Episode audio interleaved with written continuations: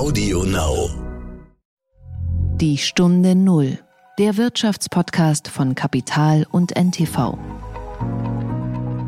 Wir haben von Anfang an gesagt, wir dürfen jetzt nicht eine Software entwickeln, die am Ende die Gesundheitsämter völlig vor eine unlösbare Aufgabe stellt.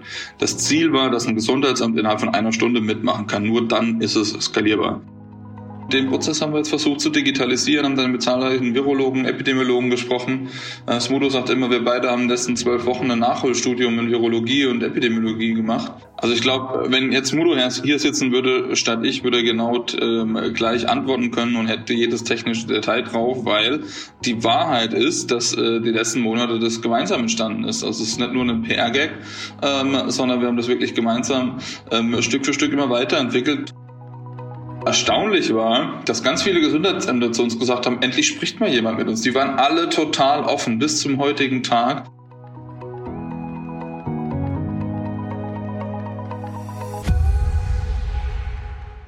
Herzlich willkommen zu einer neuen Folge von Die Stunde Null.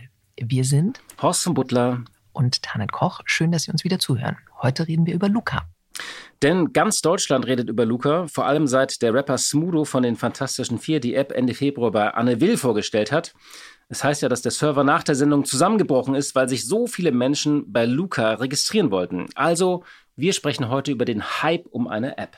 Und der ist auch nicht so wirklich überraschend, denn ich glaube, wir sind alle in irgendeiner Weise Lockdown-mürbe und bevor jetzt ein Pastor Fliege wieder irgendein Corona-Wässerchen auf den Markt bringt, nehmen wir dann noch lieber eine App, ähm, die Infektionen mit Technik und Eigenverantwortung reduzieren will. Dazu hast du mit Patrick Hennig, einem der Entwickler der App, gesprochen. Der Gedanke zum Tag. Ja, am Wochenende wird in zwei Bundesländern gewählt, in Baden-Württemberg und Rheinland-Pfalz. Und das Ganze ist ein erster großer Stimmungstest vor der Bundestagswahl und auch für den neuen CDU-Chef Armin Laschet. Und pünktlich hat er jetzt einen Massenskandal in der Backe. Wir haben ja bereits darüber gesprochen. Und die Folge ist, die CDU sagt in den Umfragen ab, fürchtet jetzt bitter abgestraft zu werden. Und manche sagen, das ist jetzt nicht nur so ein Stimmungstief, sondern könnte wirklich eine tiefe Krise werden. Manche sagen sogar die größte seit der Spendenaffäre vor 20 Jahren. Tanit, was denkst du, ist der Vergleich zu den schwarzen Kassen von Helmut Kohl gerechtfertigt oder übertrieben? Hm, das werden wir noch sehen, ähm, wenn die Konsequenzen völlig klar sind und die entwickeln sich ja jetzt gerade erst. Bei der Spendenaffäre kommt natürlich hinzu, dass es dabei auch um strafbares Verhalten ging. Hm, das ist jetzt hier noch nicht so ganz klar, aber es geht, wie ähm, Bundestagspräsident Schäuble ja ganz richtig sage, um schlicht unanständiges Verhalten. Ähm, weiter sagt er, dass es mit dem Mandat unvereinbar sei. Und Unionsfraktionschef Ralf Brinkhaus hat sich bei Markus Lanz gleich angeschlossen mit dem schönen Satz, Geld verdienen an der Krise, das geht nicht und das sei unmoralisch. Und natürlich diskreditiert das auch andere Kollegen, nicht nur ähm, der CDU im Übrigen und der, und der CSU, die in der Krise gerackert hätten. Also die Wut in der Fraktion ist groß und ähm, Brinkhaus sagte zu den, den Summen, die da im Umlauf sind, äh, das ist irre, das ist mehr als die Bundeskanzlerin verdient. Wie viel verdient die eigentlich nochmal? Naja, also wenn wir ihr Kanzlergehalt, das liegt laut Bundesministergesetz bei ca. 25.000 Euro im Monat, dann kommt noch eine halbe Abgeordnetendiät dazu, eine reduzierte steuerfreie Kostenpauschale, also Pi mal Daumen im Jahr 350.000 Euro. Da wollen die Maskenraffkes offenbar auch ran, allerdings nicht im Jahr, sondern auf einen Schlag. Ob von denen noch mehr existieren, erfahren wir bald, denn bis heute Abend, Freitag, 18 Uhr, das haben Brinkhaus und der CSU-Landesgruppenchef Dobrindt durchgesetzt, müssen die Unions-MDBs erklärt haben, ob sie irgendwie aus dem Kauf oder Verkauf von Medizinprodukten finanzielle Vorteile gezogen haben. Und damit nicht genug. Jetzt gibt es ja auch noch diese ominöse Afghanistan-Connection. Da ist auch ein Abgeordneter ähm, in Thüringen zurückgetreten. Also ich sehe hier schon eine mögliche tiefe Krise, ähm, denn die CDU sieht sich ja immer so ein bisschen als natürliche Regierungspartei und die Wähler möchten einfach, dass ordentlich regiert wird und nicht, dass äh, sich immer die Taschen voll macht das klingt jetzt so sehr banal, aber ich glaube, dieses, ähm, man merkt das ja auch immer, wenn ein großer Streit zum Beispiel in der Union ist, das schätzen die Wähler nicht. Oder wenn, wenn die das Gefühl haben, dass die CDU nicht mehr das Land im Griff hat und, oder dass die CDU sich selbst nicht im Griff hat. Und ich glaube, diese, diese große, also diese Kunst, der, der, äh, einen Raum zu schaffen für Wohlstandsbewahrung und Vermehrung, das ist so die Kernaufgabe der Union. Da sagen alle Leute, das geht gar nicht, das wirft ein schlechtes Licht. Und die Frage ist jetzt, ob das so eine Abwärtsspirale wird, die sich über Wochen und Monate trägt, weil es ist ja so, bisher sind es einzelne Verfehlungen. Und ähm, die Leute unterscheiden bloß nicht mehr, ob das jetzt zum Beispiel das seit Jahresanfang, ob die EU irgendwas falsch bestellt hat oder ob Ministerpräsidenten was falsch gemacht haben oder jetzt einzelne Abgeordnete. Das Ganze ist, wird ja so ein großes Gebräu und das Gefühl, ähm, die da in Berlin, die kriegen das alle nicht gebacken und machen sich noch die Taschen voll. Und ähm, was der Union natürlich mal wieder hilft, ist die Präsenz einer Bundeskanzlerin, der man so etwas einfach niemals zutrauen würde. Und daraus ja. speisen sich natürlich ihre persönlichen Popularitätswerte. Aber auch die sinken wenn auch nur in der Geschwindigkeit, in der äh, der Impfprozess vorangeht. Ich habe noch äh, was, was Lustiges gelernt in diesem Zusammenhang. Ich, ich dachte immer so, Briefkastenfirmen, das ist auf Guernsey oder in den, in den Cayman Islands äh, Usus, aber offenbar auch in, in, in Zossen in Brandenburg. Dort gibt es eine besonders niedrige Gewerbesteuer und das macht das irgendwie attraktiv für hunderte Briefkastenfirmen. Ähm, die Betonung liegt auf Firmen, denn MDB, also Bundestagsabgeordnete müssen zwar ihre direkten Einkünfte und Nebeneinkünfte publizieren, aber nicht die ihrer Firmen.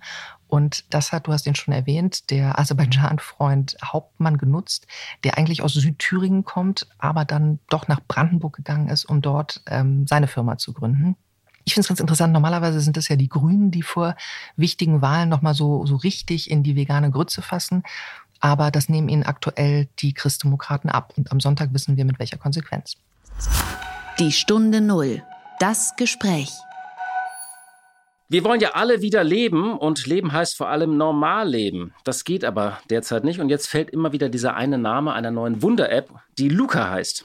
Es gibt ja mittlerweile zahlreiche Angebote zur Kontaktverwaltung. Ähm, die Idee dahinter ist immer, ich kann unbeschwert oder einigermaßen unbeschwert essen gehen, Freunde treffen und werde benachrichtigt, falls ich dabei Kontakt mit einem Infizierten hatte. Äh, nur eben nicht drei Tage später vom Gesundheitsamt per Telefon, sondern schnell und digital. Und manche würden jetzt ja denken, äh, ist das nicht eigentlich die Idee, die wir ursprünglich mal mit dieser verkorksten Corona-App der Bundesregierung lösen wollten? Aber wer beide Apps schon runtergeladen hat, stellt fest, bei Luca gebe ich wirklich meine persönlichen Daten an und kann dementsprechend auch direkt informiert werden. Genau, das Prinzip und die Technologie sind eine andere und auch darüber sprechen wir gleich. Die Kernidee ja ist diese Zettelwirtschaft aus Restaurants und Kinos, die wir auch alle kennen, die muss beendet werden. Und ausprobiert wurde das Ganze schon in Jena und Rostock, aber auch in vielen Pflegeheimen. Und auch Baden-Württemberg hat jetzt schon ein Konzept vorgestellt, das mit Luca arbeitet. Und Mecklenburg-Vorpommern ist mal wieder vorgeprescht und hat sogar schon eine Lizenz erworben. Genau, wir wollen wissen, wie die App funktioniert. Und dazu hast du mit einem der Mitentwickler gesprochen. Patrick Hennig ist nicht nur an der Entwicklung von Luca beteiligt, er ist auch CEO von Nexenio. Das Tech-Startup ist eine Ausgründung des Hasso-Plattner-Instituts in Potsdam und entwickelt Software-Sicherheitslösungen. Viel Expertise also. Und neben dem Hasso-Plattner-Institut ist auch noch die Bundesdruckerei beteiligt und eben auch Kulturschaffende wie Smudo und die Fantastischen Vier. Wie es zu dieser Zusammenarbeit kam und was genau die Gruppe mit Luca in Zukunft noch plant, darüber haben wir gesprochen. Herzlich willkommen in der Stunde Null. Hallo. Alle reden über diese Luca-App die uns jetzt irgendwie alle helfen soll und irgendwie auch retten soll. Wie nimmst du das gerade wahr? Bist du so ein bisschen äh, überwältigt oder sagst du, endlich nimmt mal einer wahr, was wir da gebaut haben? Ja, also natürlich ist es irgendwie total toll, die Aufmerksamkeit und ähm, ganz viele Fragen, die es natürlich auch drumherum gibt. Und freut uns natürlich, dass viele denken, naja, ich würde sagen, retten ist übertrieben. Ne? Wir versuchen, äh, zaubern können wir auch nicht. Wir versuchen einen Beitrag zu leisten ähm, und ähm, vielleicht ein Stück weit besser rauszukommen. Aber retten können wir uns vielleicht dann am Ende auch nicht. Da müssen wir die Erwartungshaltung vielleicht ein bisschen dämmen, aber wir geben unser Bestes. Ich äh, würde gerne mal so ein bisschen klären, äh, was diese App kann, was sie nicht kann. Äh, vorab aber vielleicht mal zu der Entstehungsgeschichte, weil irgendwie wurde sie ja in der Öffentlichkeit äh, als App bekannt, irgendwie die hinter der die Fantastischen Vier stehen, was die vermutlich auch so ein bisschen befeuert hat. Fangen wir erst noch mal an. Wie kam es äh, zu der Idee, dass ihr ab September ähm, das äh, entwickelt hat? Da steckt ja auch das Hasso-Plattner-Institut äh, hinterher, äh, steht euer Startup Nexenio hinter. Äh, erzähl noch mal, wie kam es zu dieser Idee, dass ihr euch hingesetzt habt und gesagt habt, wir machen so eine App, die dieses Problem in Angriff nehmen soll? Ja, ein wichtiger Punkt, uns ging es gar nicht darum, eine App zu entwickeln, sondern das System dahinter. Also wir haben nicht angefangen, die App zu entwickeln, sondern haben angefangen, nämlich eigentlich eine, aus einem ganz einfachen Grund heraus, September, Oktober, als wir auch aus dem privaten Umfeld gehört hatten, wenn jemand in Quarantäne muss, kam der Anruf vom Gesundheitsamt und meistens waren die Quarantänezeit schon vorbei. Ähm, und zu der Zeit gab es ja schon digitale Dokumentationspflicht mit QR-Codes. Aber das hat irgendwie nicht so ganz funktioniert und wir hatten mit vielen Gesundheitsämtern gesprochen, die gesagt haben, naja, wenn wir Daten digital bekommen in irgendwelchen Listen, sitzen, müssen wir das trotzdem zusammenführen, manuell abtelefonieren. Ähm, also hatten wir uns dann hingesetzt, wenn uns überlegt, da könnten wir doch irgendwie was einfacher machen, so dass wir gleich alle an den Tisch holen und im Grunde ähm, Bürgerinnen und Bürgern sofort mit den Gesundheitsämtern zusammen vernetzen, um diese drei, vier Tage, wo es eigentlich im, im Gesundheitsamt schon eine Indikation gibt, dass sich vielleicht jemand anstecken könnte, die uns zu sparen. Wenn ich das weiß, dann kann ich vielleicht heute Abend daheim bleiben vom Geburtstag der 80-jährigen Oma ähm, und schütze uns so alle. Das war die Idee, schnell zu schützen und daher langfristig wieder ge gesellschaftlich und gemeinschaftliches Leben stattfinden zu lassen. Das ist die eigentliche Idee. Das heißt, es ging uns gar nicht so sehr um die App. Natürlich braucht es eine App am Ende, um zu interagieren, aber der eigentliche Zauber, der steckt dahinter, dass es eben den Prozess mit den Gesundheitsämtern digitalisiert und die entlastet, ähm, sodass die sich um ihre eigentliche Arbeit kümmern können. Und ähm, wie seid ihr da vorgegangen? Wie viele Leute habt ihr da äh, rangesetzt? Äh, kannst du das noch mal ein bisschen ähm, erzählen, wie das losging? Naja, am Anfang, also die Idee ist auch gemeinsam entstanden. Gemeinsam, auch der, der, der Kontakt zu den Fantastischen Vier kam über einen gemeinsamen Freund und wir haben relativ am Anfang schon ähm, zusammen die Idee gehabt, ähm, die Gesundheitsämter sofern zu entlassen, dass Infektionsketten handelbar bleiben. Das war die Idee. Die hatten ja auch ihre Stadiontour verschoben auf dieses Jahr, jetzt aufs nächste Jahr. Ähm, insofern gab es da schon ja den, den, äh, den Vorwurf teilweise, teilweise, dass das irgendwie die Prozesse in den Gesundheitsämtern zu lange dauern. Ähm, und da wir ja relativ viel in dem Bereich Sicherheitssoftware ähm, und so weiter unterwegs sind, ähm, hatten wir uns da uns eben gemeinsam zusammen hingesetzt, haben uns auch ähm, zusammen mit Marian, ist Marians Professor an der FU hier und bei Fraunhofer Isaac hingesetzt, mit dem machen wir seit vielen Jahren Sicherheitskonzepte und haben uns überlegt, was könnten wir denn tun, um alle an den Tisch zu holen, also ja, Betreiber, Restaurant, Pflegeheim, Veranstaltungen, äh, Bürgerinnen und Bürger und auf der anderen Seite eben Gesundheitsämter. Und erstaunlich war, dass ganz viele Gesundheitsämter zu uns gesagt haben, endlich spricht mal jemand mit uns. Die waren alle total offen bis zum heutigen Tag. Das hat uns völlig erstaunt. Ähm, und dann haben wir einfach losgelegt zusammen mit dem Gesundheitsamt in Jena und die waren so offen zu sagen, okay, guckt euch mal an, wie wir arbeiten. Ähm, das war zu einer Zeit, als da gerade öffentlich nach Kontaktpersonen gesucht wurde, ähm, auch im Pflegeheim, bei einer Hochzeitsfeier, glaube ich.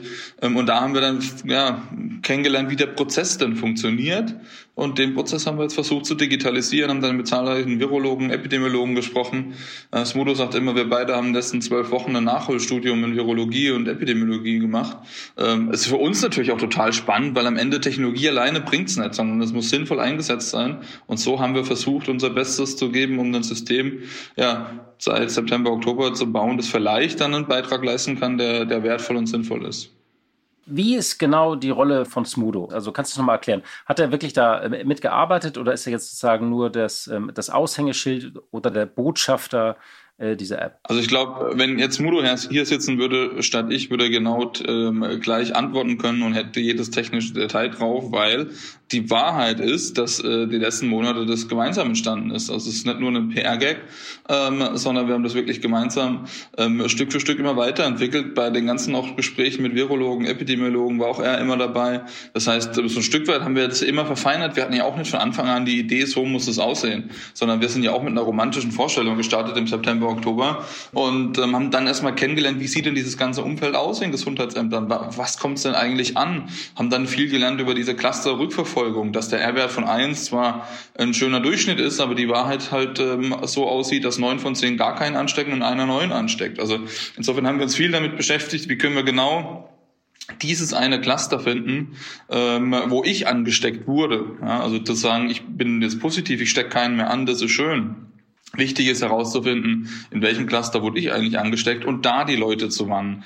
Ähm, und dafür haben wir das System dann entwickelt. Also insofern haben wir das ja ganz, ganz viel gemeinsam gemacht in, in den letzten, ich sag mal, drei, vier, fünf Monaten ähm, in intensiver Arbeit von morgens bis nachts. Und wie weit seid ihr jetzt? Also es gibt ja jetzt immer mehr Berichte über ja, Modellprojekte in Rostock zum Beispiel gibt es äh, welche. Ähm, wir hatten den Oberbürgermeister hier auch und Centogene, übrigens den CIO, hatten wir auch hier schon im Podcast. Äh, aber ihr seid ja auch woanders im Einsatz. Also wie weit seid ihr jetzt und wie schnell könnte man das flächendeckend nutzen? Das ist der ganz wichtige Punkt. Wir haben von Anfang an gesagt, wir dürfen jetzt nicht eine Software entwickeln, die am Ende die Gesundheitsämter völlig vor eine unlösbare Aufgabe stellt. Das Ziel war, dass ein Gesundheitsamt innerhalb von einer Stunde mitmachen kann. Nur dann ist es skalierbar. Deswegen sind die Komponenten so aufgebaut wie Systeme, die die ohnehin schon kennen, wie beispielsweise die digitale Einreiseanmeldung. In 95 Prozent der Gesundheitsämtern gibt es einen, einen, erlernten Prozess. Das heißt, Luca lehnt sich daran an und macht es sehr, sehr, sehr ähnlich, ähm, so dass wir nicht nochmal fünf neue Schulungen machen müssen. Ähm, und schließt da an, wo die Gesundheitsämter Gesundheitsämter heute aufhören mit SORMAS und Co. Damit funktioniert es ziemlich gut in Kombination. Ähm, und dann haben wir eben angefangen, im Ende Dezember waren wir fertig mit, mit Jena, mit der ersten, ich sag mal, mit, mit der ersten Version und hatten dann mit, mit ähm, Pflegeheimen begonnen, weil Restaurants und andere Bereiche, Veranstaltungen gab es zu dem Zeitpunkt nicht und haben festgestellt, im Pflegeheim haben 50 Prozent gar kein Smartphone. Deswegen haben wir solche kleine Schlüsselanhänger entworfen, damit auch ähm, ja, Menschen ohne Smartphone, die regelmäßig aber doch ins Pflegeheim gehen und Angehörige besuchen, dass die auch kommen können. Ähm, und das wurde ja wahnsinnig gut angenommen, hätten wir wirklich nicht gesagt. Wir haben ja aus der Not eine, eine Tugend gemacht, weil eben Lockdown war. Ähm, aber ähm, ja, das hat wunderbar funktioniert. Ich glaube, in den ersten zwei Wochen hatten wir einem, in einem Pflegeheim 1000 Check-ins, 50 Prozent davon über diese Schlüsselanhänger, 50 Prozent Prozent davon mit Smartphones. Ähm, und hatten dann, sind dann weitergegangen in Richtung Sachsen-Anhalt, Salzlandkreis und dann kam Anfang Januar auch, ähm, oder Ende Dezember, glaube ich schon, ähm, Sylt oben dazu, also Nordfriesland, ähm, die mit äh, beispielhaftem Vorgehen auch vor Ort alle eingebunden haben. Und alle Restaurants, alle Bürgermeister, Betriebe. Und die hatten innerhalb von vier Tagen, ähm, hatten die, ich glaube, auch 90 Prozent äh, der ganzen Betreiber vor Ort auf dem System. Also jeder Gästeführer hat dann einen Luca-Code, jede Fähre.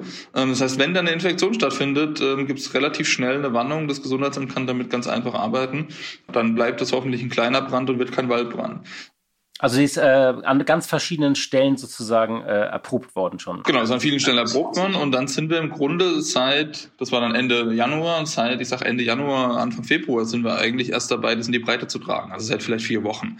Dann haben wir auch mit der mit der Ute Teichert von, von der Akademie für öffentliche Gesundheitsdienste äh, man so eine Webinar gemacht und hatten da einige Gesundheitsämter eingeladen. Äh, ich glaube, da waren über 100 dabei, die die das gesehen haben und gesagt haben, wow, cool, bevor ich das manuell eingebe, das dauert eine Minute pro Kontaktpunkt, vielleicht eine halbe, wenn ich schnell bin, ist es jetzt ein Knopfdruck oder zwei Knopfdrücke. Also das heißt, es ist einfach da auch praktisch bei den Gesundheitsämtern auf, auf offene Ohren gestoßen. Und so sind wir da jetzt mit, ich weiß nicht, knapp 200 Gesundheitsämtern mittlerweile in Kontakt gewesen, ähm, die alle gesagt haben, hey, ganz cool. Und im Grunde waren wir jetzt vor zwei Wochen, haben wir angefangen, dann in die Breite zu gehen. Und wir hatten Stand... Ähm, ja, stand äh, gestern, äh, waren es 32 Landkreise und kreisfreie Städte, die wir jetzt als Modelle mit draufgenommen hatten. Und das entspricht knapp, ich glaube, 12 Millionen Einwohner, die das eigentlich schon nutzen können. Ähm, und nach letzter Woche gab es jetzt auch innerhalb von vier Tagen eine Million Downloads. Und dann haben wir am Samstagmorgen, nachdem ja auch die Aufmerksamkeit relativ groß war und auch der Einzelhandel ja jetzt eine Dokumentationspflicht hat, haben wir am Samstagmorgen das eröffnet und gesagt, jeder kann sich schon mal anlegen. Also äh, jeder Standort, jedes, äh, jeder Einzelhändler, jeder Friseur, die müssen das ja momentan auch machen und hatten innerhalb von 30 Stunden, glaube ich, 8000 Standorte registriert. Hatten ganz viele Zusendungen von Leuten, die diese QR-Codes irgendwie schön designt haben und irgendwie in ihre Schaufensterläden gestellt haben oder in irgendwelche schönen Aufsteller. Äh, also da ist eine Dynamik entstanden, die war wirklich Wahnsinn. Da kommen wir vielleicht zu einer wichtigen Frage nochmal, äh, ähm, wie das Ganze funktioniert. Du hast eben Pflegeheime erwähnt. Könntest du es einmal erklären, wie funktioniert diese App? Was ist die Kernidee? Und zwar so, dass es äh, deine Großmutter im Pflegeheim, äh, ich weiß nicht, ob sie ist, aber dass sie es verstehen würde. Kannst du einmal so erklären? Da gebe ich einmal die Daten ein, wie ich erreicht werden kann. Vorname, Nachname, Handynummer, Anschrift. Ähm, und die wird von Anfang an verschlüsselt. Die lässt, verlässt niemals das äh, Smartphone, ohne dass es, äh, dass es ähm, irgendjemand lesen kann. Ähm, das heißt, da kommt von Anfang an ein Schloss vom Gesundheitsamt dran. Wirklich, man kann sich eine Box vorstellen, da mache ich meine Kontaktdaten rein, schließe das ab mit einem Gesundheitsamtsschlüssel und diesen Schlüssel hat nur das Gesundheitsamt. Diese Box nehme ich jetzt, gehe ins Pflegeheim, gehe ins Restaurant und da hinterlasse ich meine Box. Und da schreibt das Restaurant oder das Pflegeheim nochmal drauf. Restaurant schreibt drauf, ich saß an Tisch Nummer 5 in der in der Zeit. Pflegeheim schreibt drauf, ich war bei, bei dem Bewohner sowieso in der und der Zeit. Das kommt nochmal in eine Box und da macht der, macht der Betreiber des Pflegeheims, des Restaurants nochmal sein Schloss dran. Und wenn jetzt das Gesundheitsamt irgendwann sagt, hey, liebes Restaurant, liebes Pflegeheim, gib mir doch mal bitte von dem Tag und der Zeit die Daten, dann äh, greift der, der, das Restaurant in die Box von dem Tag holt zu der Zeit die meine meine Box, die ich ihm gegeben habe, die verschlüsselte raus mit dem Schloss, ähm, hat die dann digital bei sich vorliegen und kann mit seinem Schlüssel die aufmachen und hat dann die Kontaktdaten. Das heißt, es ist ganz wichtig, dass sich keiner zentral irgendwie Kontaktdaten auswerten kann. Es ist wirklich nur im Infektionsfall möglich und ich werde sofort benachrichtigt, wenn irgendjemand da den Schlüssel reinsteckt, kriege ich sofort eine Benachrichtigung. Achtung, Gesundheitsamt Berlin Mitte hat heute Morgen 9.30 Uhr meine Daten zugegriffen. Das schafft nicht nur Akzeptanz und Vertrauen, sondern ich kann mich auch noch früher schützen. Das ist im Grunde erklärt, wie, wie Luca funktioniert. Also es beendet so ein bisschen so diese Zettelwirtschaft, die wir ja seit, seit Sommer kennen, äh, wo man dann immer auf irgendwelchen Listen was ausfüllen muss, nicht? Also vorne raus beendet es natürlich die Zettelwirtschaft, das zum einen, ähm, aber integriert es eben in diesen digitalen Prozess fürs Gesundheitsamt. Also wir verstehen uns auch nicht als App, sondern als eine, eine Software-Verwaltungstool für die Gesundheitsämter, ähm, um eben mit den ganzen Akteuren, Betrieben, Bürgerinnen und Bürgern direkt zu kommunizieren und zu interagieren. Ähm, das ist eigentlich der Kern von Luca. Die Luca-App ist praktisch nur eine mögliche Variante, wie ich damit als Nutzer ähm, in Berührung komme. Und alle haben ja mal Angst vor Datenschutz. Wir schränken ja alles ein in Deutschland. Äh, Grundrechte, äh, Berufsfreiheiten, Versammlungsfreiheiten, Reisefreiheiten. Nur der Datenschutz ist ja irgendwie äh, seltsam heilig manchmal. Aber du sagst jetzt erstmal, die Daten sind sicher, weil ähm, ich hinterlege sie zwar, aber es kann sie jetzt nicht äh, jeder ähm, äh, einsehen. Genau, also natürlich ist klar, für eine Nachverfolgung mit den Gesundheitsämtern muss das Gesundheitsamt am Ende meine Kontaktdaten bekommen. Ja, das ist völlig klar. Aber ich muss es kann natürlich den Prozess so sicher wie möglich machen und zu sagen, Mensch, Datenschutz ist ein Teil der Lösung. Und das war von Anfang an die Idee, auch September, Oktober, da wurden ja auch die Stimmen laut Datenschutz muss aufgeweicht werden. Ja, man muss jetzt den Datenschutz mal hinten anstellen, wie, wie du es gerade ähm, ja, kurz mal vorskizziert hast. Und wir hatten gesagt, nee, Datenschutz muss ein Teil der Lösung sein. Und vielleicht schaffen wir es sogar aus Datenschutz und Transparenzgründen auch noch einen Gewinn zu machen, zu sagen, wenn ich auch noch weiß, dass das Gesundheitsamt darauf zugegriffen hat, dann ist es für mich keine Blackbox, sondern dann bleibe ich heute Abend einfach vom Geburtstag daheim. Das heißt, ähm, äh, im Grunde ging es darum zu sagen, mir als Nutzer, mir als Bürger, mir gehören doch meine Daten. Dann soll ich doch bitte auch erfahren, was wer mit meinen Daten macht, ist doch, finde ich, mein gutes Recht. Ähm, und das ist so die Idee dahinter. Was kann denn jetzt eigentlich diese App oder was ist der Kernunterschied äh, im Vergleich zu der ungeliebten, verkorksten Corona-App, die ja schon mal vor einem Jahr oder vom Dreivierteljahr die äh, sagen, die Lösung setzen sollte? Kannst du das mal ein bisschen erklären? Also wichtig, es sind zwei komplett grundlegende Konzepte. Ja, bei der Corona-Warn-App geht es ja darum, dass die im Hintergrund läuft, den ganzen Tag läuft, ähm, keine Kontaktdaten von mir drin sind, ich nicht weiß, welche Freunde ich jetzt getroffen habe, wo die wohnen, also kein, kein Profil erstellt werden kann. Dafür aber durch die volle Anonymität den ganzen Tag laufen kann und so der Risikoradar ist äh, meines Tages, wen ich so getroffen habe, wenn es ein Risiko gibt. Bei uns geht es, wie gesagt, sehr abgetrennt davon, um echte Kontaktdaten und die am Ende mit dem Gesundheitsamt zu teilen. Und das sind unserer Meinung nach zwei völlig unterschiedliche Use Cases. Beides in Kombination macht unserer Meinung aber sehr viel Sinn, weil beides ist sehr komplementär und ergänzt sich wunderbar. Das eine völlig anonym, läuft die ganze Zeit im Hintergrund. Das andere ähm, ist in, genau in dem Moment, in dem ich partizipativ meine Zustimmung gebe im Restaurant, jetzt könnt ihr meine Kontaktdaten haben, damit die am Ende das Gesundheitsamt bekommen. Das heißt, beides sind, glaube ich, zwei sehr ergänzende Lösungen und beide in der Kombination, wenn ich mir das vorstelle, ich gehe jetzt auf eine Veranstaltung, ich äh, komme da rein, check mit Luca ein. Das heißt, wir wissen auch, dass er vorher vielleicht im Restaurant war, vorher noch was gegessen hat. Ähm, und auf der Veranstaltung stellen wir sicher, vielleicht hat er sogar die Corona-Wanne. Wir machen nochmal einen Hinweis rein und sagen, check doch mal deinen Status, äh, bevor du da jetzt reingehst. Und wenn er dann sieht, dass er einen roten hat, geht er vielleicht wieder raus. Das heißt, die Idee ist praktisch, dass es wunderbar eigentlich zusammen interagieren kann, aber auch aus Datenschutzgründen bewusst getrennt ist, äh, weil das, was im Hintergrund läuft, sollte jetzt doch bitte nicht meine komplette Freundesliste mit allen Adressen, Telefonnummern und so weiter haben. Ähm, deswegen ist es einfach getrennt und macht unserer Meinung nach getrennt auch am meisten Sinn. Wobei das Lustige ist ja, diese Freundesliste oder alle Kontaktdaten, die gibt man ja gerne mal so mit so einem Häkchen irgendwelchen anderen Apps frei. Ich weiß noch, so vor einem Jahr gab es diese App House Party, wo man mit einem Haken einfach mal alle Kontakt, Kontakte auf irgendeinen Server, äh, keine Ahnung, in Island gespielt hat. Aber nochmal konkret, was ist möglich im Alltag? Wir haben jetzt über Restaurants gesprochen, aber was ist denn noch möglich? Weil ich kann mir vorstellen, also das mit den Fantastischen Vier, es geht auch vielleicht um das Thema wie, wie Konzerte. Ähm, das war auch die Re Regel, vielleicht irgendwann mal Fußballspiele. Ähm, das, das möchte ich so ein bisschen verstehen, was möglich ist. Weil wenn ich gewarnt werde bei einem äh, Fußballspiel, ähm, dann muss ich ja nicht Kontakt zu jemandem haben, nur weil jemand in der Südkurve infiziert war und ich saß ganz woanders. Also es gibt vielleicht auch viele falsche Warnhinweise. Könntest du das mal ein bisschen beschreiben? Wo ist diese App künftig einsetzbar? Also das ist der wichtige Punkt. Beispielsweise bei einem Fußballspiel kann ich natürlich jetzt, wenn ich warne, dass einer da gegenüber im Stadion sitzt, ist das völliger Quatsch. Das ist, deswegen ist es aber auch basiert auf den Daten, die wir haben. Und wir haben ja dann Daten, also der Nutzer hat die Daten, wann bin ich da reingegangen, welches Einlassgate habe ich genommen, welcher Sitzplatz, welcher Block, welche Sektion, teilweise ist ja aufgeteilt.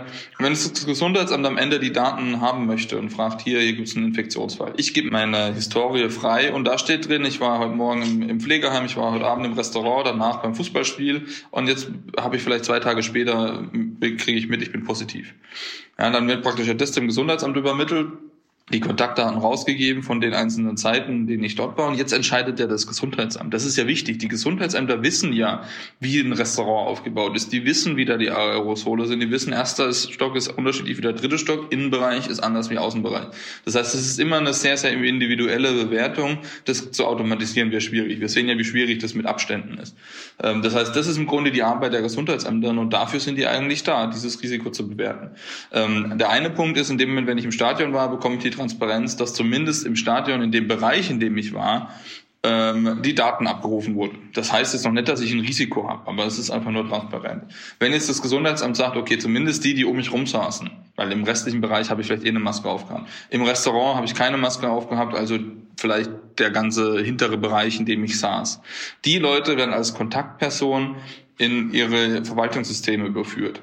Das heißt, in dem Moment haben die ein Risiko. Geht auch in dem Moment sofort eine Benachrichtigung raus und die geht dann nicht ans ganze Stadion oder ans ganze Restaurant, sondern nur die, die das Gesundheitsamt bewusst als Risikokontakt in ihre Systeme mit übernommen hat. Das heißt, auch nur dann muss ich mich, äh, muss ich mich schützen, nur dann kriege ich dann auch angezeigt, hey, es könnte jetzt wirklich ein Risiko sein, dass es zum Infektionsgeschehen kam. Und wenn jetzt in diesem Cluster, in dem ich war, die Zeit in dem Bereich noch eine Infektion stattfindet, unabhängig von, von, von meiner Infektion. Ähm, dann ist der Bereich, wo dann wirklich dann alle gewandt werden, in dem, ich sag mal, in dem Cluster, in der Sektion, weil dann die Wahrscheinlichkeit so hoch ist, dass es noch viele, viele weitere Infektionen gab, ähm, dass es einfach Sinn macht, alle zu warnen. Aber wichtig ist, dass wir nicht per se tausende von Warnungen äh, erzeugen, weil das bringt keinen weiter. Es muss schon sehr abgestuft sein ähm, und man muss als äh, Nutzer ja auch wissen, was, was bedeutet denn das? Was, was mache ich denn damit? Also sonst bringt mir das ja überhaupt nichts, wenn ich weiß, naja, jetzt wurden die Daten abgerufen, ich will ja schon wissen, dass, wo war denn das, von, von welchem, ähm, welchem Event wurden die Daten abgerufen. Das heißt, wir müssen schon, finde ich, Transparenz in beide Richtungen schaffen. Ähm, nur dann wird es am Ende funktionieren, nur dann werden auch alle mitmachen. Ich glaube, das ist ein ganz wichtiger Punkt. Der sozusagen, die Bekanntheit ist jetzt da, der Hype auch, könnte man sagen, irgendwie Politiker reden über diese App in, in Talkshows, die Medien schreiben darüber. Andere sind auch schon beleidigt, die auch eigene Lösungen haben, wie IGS, die beschweren sich schon, dass sie zu kurz kommen. Wie muss man sich jetzt euren äh, Alltag vorstellen? Also was, was macht ihr gerade? Müsst ihr irgendwie äh, hektisch Server äh, anbieten oder geht es darum, dass, äh, dass ihr Updates und Bugs behebt? Also kannst du mal ein bisschen beschreiben, die Betriebsamkeit sozusagen in eurer Firma gerade? Natürlich ist gerade ein bisschen viel los ähm, und natürlich haben wir noch ganz viele Funktionen, die dazukommen sollen. Äh, da sind wir natürlich gerade fleißig dabei und ansonsten sind wir fleißig dabei, die ganzen Gesundheitsämter mit reinzunehmen. Ähm, und so gibt's ja jetzt gerade, ähm, ja, gehört Mecklenburg-Vorpommern, die das jetzt ähm, landesweit zum Beispiel einführen. In Thüringen hat man das ja auch gehört, dass die das landesweit einführen. Ähm, also da gibt's ja jetzt einige, ja, einige Arbeit zu tun. Und da ist es auch so, dass dann der, der Rollout, dass die Gesundheitsämter das bekommen, gar nicht nur von uns passiert, sondern es passiert ähm, äh, ähm, auch in Zusammenarbeit mit der Bundesdruckerei. Das heißt, dass wir da einfach Unterstützung auch bekommen, weil wir ja auch in der Masse das gar nicht, äh, das gar nicht leisten können, ähm, dass wir jetzt irgendwie anfangen, ähm, ja, mehrere Gesundheitsämter da Stück für Stück alleine zu onboarden. Das werden wir in der Menge nicht schaffen. Deswegen holen wir uns da natürlich Unterstützung. Und es sieht eigentlich ganz gut aus, dass wir da relativ schnell das schaffen werden, wenn wir jetzt loslegen, auch in den nächsten Wochen ähm, alle Gesundheitsämter den Zugang zu legen, dass sie alle auf Luca zugreifen können. Wie gesagt, ist eine Stunde Arbeit für ein Gesundheitsamt, um das zu aktivieren. Und dann sind die dabei ähm, und dann kann es losgehen. Also insofern ja. Und natürlich ist das äh, alles natürlich auch bei uns ein bisschen hektisch, weil natürlich von außen ganz, ganz viele Anfragen kommen, tausende von E-Mails, die wir gar nicht... So wie von meiner, genau. ja, ähm, ist halt einfach so. Ähm, aber das ist ja gut, das ist ja positiv, ist alles gut. Und ich, man muss auch sagen, durchweg ist, ist auch das Feedback äh, durchweg positiv. Natürlich gibt es immer kritische Stimmen, die wird es immer geben. Das gehört auch dazu und das ist auch richtig und wichtig, dass es die gibt. Und so gut wie es geht, versuchen wir die zu beantworten ähm, und da für Transparenz zu sorgen, ja, wo auch immer es möglich ist, damit am Ende auch alle überzeugt sind und mitmachen können. Was ist eigentlich euer Geschäftsmodell oder ist das sozusagen pro bono und ein, ein Dienst an der Menschheit, den ihr da jetzt gemacht habt?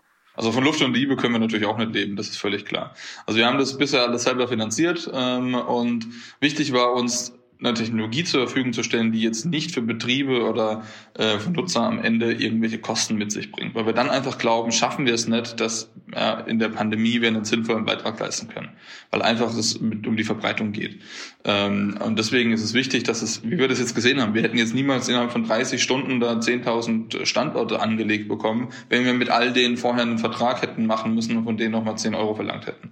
Ja, das heißt, wenn man dann anfängt, der nächste verkauft dann seine Daten, äh, das finden wir schwierig. Deswegen sagen wir, muss es eigentlich für die äh, Betreiber und Nutzer kostenlos bleiben. Aber natürlich ist es eine Menge Infrastruktur, die dafür vorhanden ist, die dafür gebraucht wird. Einführung in den Gesundheitsämtern, die Software insgesamt des Systems muss gewartet werden, äh, auch mit der Verwaltungssoftware für den Gesundheitsämtern. Deswegen sagen wir, es ist eine Infrastruktur- und Digitalisierungsaufgabe der Gesundheitsämter. Ähm, und dafür gibt es ja diverse Mittel, ähm, die können die Länder ja auch vom, vom Bund ähm, aus dem Pakt ÖGD beziehen. Und das haben jetzt die ersten Länder auch so getan. Also das heißt, wir verstehen uns hier als praktisch ein Stück Software und Infrastruktur für die Gesundheitsämter. Und darüber finanziert sich das einfach. Nee, klar, also dass ihr nicht von Luft und Liebe leben könnt, äh, ist auch klar. Woran tüftelt ihr denn vielleicht zum Schluss noch die Frage, woran tüftelt ihr äh, jetzt schon bereits? Es gibt ja neue Lösungen, also es wird ja geredet, ach, wir brauchen dringend jetzt einen digitalen Reisepass oder Impfpass, wo unsere Impfdaten hinterlegt sind, wo überhaupt alles äh, zur äh, unsere Pandemiegeschichte hinterlegt ist. Beschäftigt ihr mit euch mit solchen Fragen oder vielleicht noch mit Fragen, die, die solche Leute wie ich mir noch gar nicht gestellt habe? Ja, also wir beschäftigen uns natürlich, natürlich im nächsten Schritt damit und das ist auch relativ weit schon gedrungen. Das kommt so ein bisschen darauf an, wie jetzt die Strategie in ganz Deutschland dafür ist, ist, wie kann man auch Testergebnisse sinnvoll hinterlegen, also Schnelltestergebnisse, ja, wie werden die verifiziert, weil ich am Ende ins Pflegeheim, in irgendwann vielleicht auch in andere Bereiche mit einem negativen Testergebnis gehe. Und das wollen wir natürlich auch möglichst in einem Punkt ähm, zentral dann verwalten in der App. Also alles in der Luca-App dann hinterlegt auch. Ja, also alle Dinge, die notwendig sind, um am gesellschaftlichen Leben teilzuhaben. Das ist ja die, die Idee dahinter. Und wenn es irgendwann einen digitalen Impfpass gibt, dann kann ich auch natürlich meinen Impfnachweis äh, wahrscheinlich in der Luca-App hinterlegen. Arbeitet ihr da mit welchen zusammen? Also es gibt ja schon mehrere Unternehmen, die auch an, genau an solchen Sachen lösen, also an digitalen Impfpässen im Ausland, auch in Deutschland. Steht ihr mit denen in Austausch und arbeitet mit denen zusammen? Ja, mit, also wir stehen mit einigen im Austausch mit Essen, aber haben natürlich jetzt auch in der Vergangenheit darauf konzentriert, uns erstmal darauf zu fokussieren, was, was, was inhaltlich wichtig ist, damit die Story an sich funktioniert. Und natürlich der nächste Schritt ist, wie gesagt, ja, das Thema Gesundheit in Richtung Schnelltest und Impfnachweis, das sicherlich kommen will.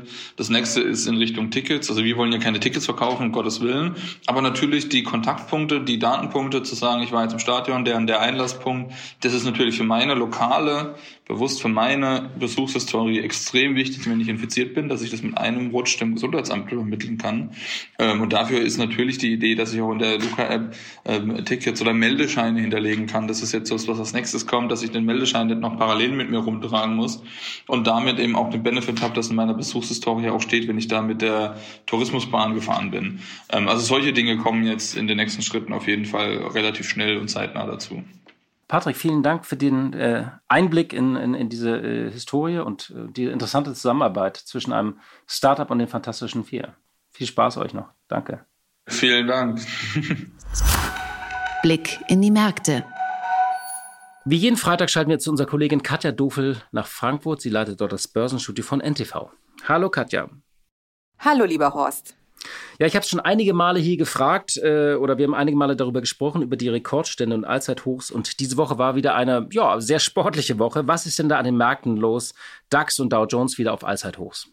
Ja, das war natürlich eine traumhafte Börsenwoche, ist noch nicht ganz zu Ende, aber die Rekorde sind schon mal in der Tasche. Am Donnerstagnachmittag das Allzeithoch von 14.595 Zählern.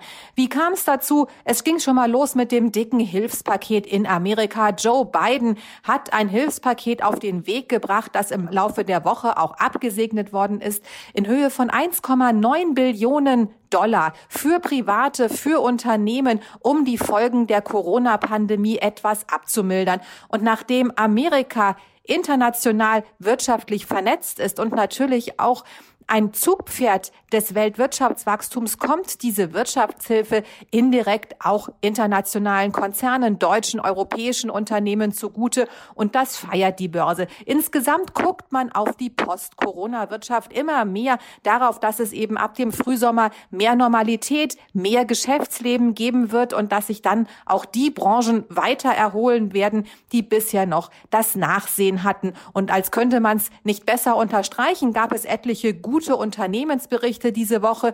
Eine Studie von der Wirtschaftsprüfungsgesellschaft PwC, die besagt, dass die internationalen Unternehmenschefs ausgesprochen zuversichtlich in die Zukunft gucken. Dazu kommt Beruhigung an den Anleihemärkten. Das war in der Tat ein Problem für die Börse in den vergangenen Wochen immer wieder. Die steigenden Zinsen auf dem Anleihemarkt, die eben signalisieren, es gibt eine Sorge vor Inflation, es gibt Gedanken in die Richtung, dass tatsächlich die Notenbanken das fast Undenkbare tun könnten, irgendwann also den Leitzins wieder anheben, weil sie eben eine Inflation eindämmen wollen. Das hat für Unruhe gesorgt und es ist aber in dieser Woche etwas Beruhigung eingekehrt an den Anleihemärkten und die Europäische Zentralbank hat dann am Donnerstag in ihrer Sitzung auch noch mal sehr klar den steigenden Zinsen quasi eine Absage erteilt. Ist natürlich schön, wenn das verbal noch funktioniert. Man hat noch nicht einmal etwas am Instrumentarium geändert, aber man hat eben gesagt, man werde einem beständigen, umfangreichen Anstieg der Anleiherenditen nicht einfach zusehen. Der Leitzins bleibt auf Null und das Anleihe-Notfallkaufprogramm PEP, das ja ein Volumen von 1,85 Billionen Euro hat, ist bei weitem noch nicht ausgeschöpft und es gibt durchaus die Möglichkeit, hier etwas aufs Gas zu treten und genau das möchte man tun. In den nächsten Wochen und Monaten mehr Anleihen kaufen und das war für die Märkte eine sehr willkommene Beruhigung. Und ich würde vielleicht heute noch ein Unternehmen gerne rausgreifen, und zwar Adidas. Wir erinnern uns vor einem Jahr, da beantragte der Sportkonzern als erstes großes Unternehmen Kredite der KfW. Nun gab es Zahlen vom vergangenen Jahr. Wie sind die denn ausgefallen? Dass das vorhin schon anklang, gilt für Adidas ganz besonders. Man hat natürlich im Corona-Jahr deutliche Einbußen hinnehmen müssen. Der Umsatz minus 16 Prozent, das Ergebnis sogar um 72 Prozent eingebrochen. Aber das soll die Vergangenheit sein. Für die Zukunft gibt es ausgesprochen ehrgeizige Ziele. Bis zum Jahr 2025 soll der Umsatz um 8 bis 10 Prozent steigen, der Gewinn sogar um 16 bis 18 Prozent und die Aktionäre dürfen sich über üppige Geschenke freuen. Acht bis neun Milliarden Euro sollen für Dividenden und auch für Aktienrückkaufprogramme ausgegeben werden. Und wenn man Aktien zurückkauft, dann heißt das ja nichts anderes, als dass man die Menge an Aktien auf dem Markt verringert und dann steigt eben der Preis. Es gibt auch einen klangvollen Namen für diese Strategie. Own the Game. Macht das Spiel. Und Adidas hat sich da neu positioniert. Zum einen, man hat bisher Ausrüstung gemacht für bis zu 20 Sportarten. Das soll deutlich reduziert werden. Man konzentriert sich auf Fußball, Laufen, Lifestyle, Fitness und Outdoor. Man hat festgestellt bei Adidas beziehungsweise ist der Meinung, dass der Bereich Freizeitkleidung ganz enorm wachsen wird in der nächsten Zeit und man möchte sich sehr stark auf die eigene Marke fokussieren, insbesondere über den Direktvertrieb. Der soll im Volumen verdoppelt werden in den nächsten Jahren, auch auf acht bis neun Milliarden Euro. Und so soll eben diese ehrgeizige Wachstumsstrategie dann tatsächlich aufgehen. Die Aktionäre scheinen dem nicht abgeneigt zu sein. Die Aktie von Adidas ist auf dem Weg und knackt fast ihr bisheriges Allzeithoch. Ganz ist es noch nicht geschafft, aber die Euphorie ist groß. Ja, vielen Dank, liebe Katja, für deine Einschätzung. Tschüss, lieber Horst, und ich wünsche allen, die uns zugehört haben, ein erholsames Wochenende. Tani, zum Schluss muss ich noch eine Meldung vorlesen. Ich lese sie einfach vor. Es ist eine typisch deutsche Meldung mit einem sehr ungewöhnlichen Zitat. Bist du bereit? Absolut. Die Sparkassenkunden haben im vergangenen Jahr mehr als 79 Milliarden Euro bei den Sparkassen angelegt und damit so viel wie nie zuvor. Das gesamte Einlagenvolumen der 372 Sparkassen überschritt damit die Marke von einer Billion Euro. Wir freuen uns über diesen Vertrauensbeweis und gleichzeitig nimmt uns diese heftige, liebevolle Umarmung zunehmend betriebswirtschaftlich die Luft zum Atmen, sagte Sparkassenpräsident Helmut Schleweis. Klar ist, wegen der Negativzinsen der EZB ist diese hohe Einlagensumme für die Institute inzwischen eine Belastung. Ich finde, Deutsche belasten mit ihrem Geld Sparkassen ist doch besser als Mann beißt Hund, oder? Mhm, aber ähm, der Spruch, den wir alle kennen, Geld stinkt nicht, der muss, glaube ich, auch nochmal überdacht werden, weil mittlerweile ähm, die Sparkassen und auch andere Banken, das ist angesprochen, tatsächlich so darunter leiden, ähm, dass ihre Kunden sie auf einmal Geld kosten und zwar so richtig und sie an, an ihnen nicht mehr genug verdienen. Also äh, nicht so viel sparen, liebe Hörerinnen und Hörer. Raus mit der Kohle. Es muss konsumiert werden. Hauen Sie es raus am Wochenende. Und wir wünschen Ihnen ein schönes Wochenende. Machen Sie es gut. Machen Sie es gut. Die Stunde Null der Wirtschaftspodcast von Kapital und NTV. Dieser Podcast ist Teil der Initiative Zeit, die Dinge neu zu sehen.